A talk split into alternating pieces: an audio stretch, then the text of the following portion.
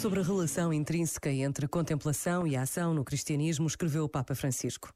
Alguns mestres da espiritualidade do passado entenderam a contemplação como oposta à ação e exaltaram aquelas vocações que fogem do mundo e dos seus problemas para se dedicarem inteiramente à oração.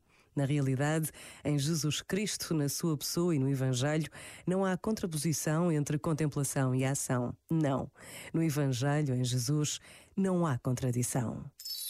Este momento está disponível em podcast no site e na app.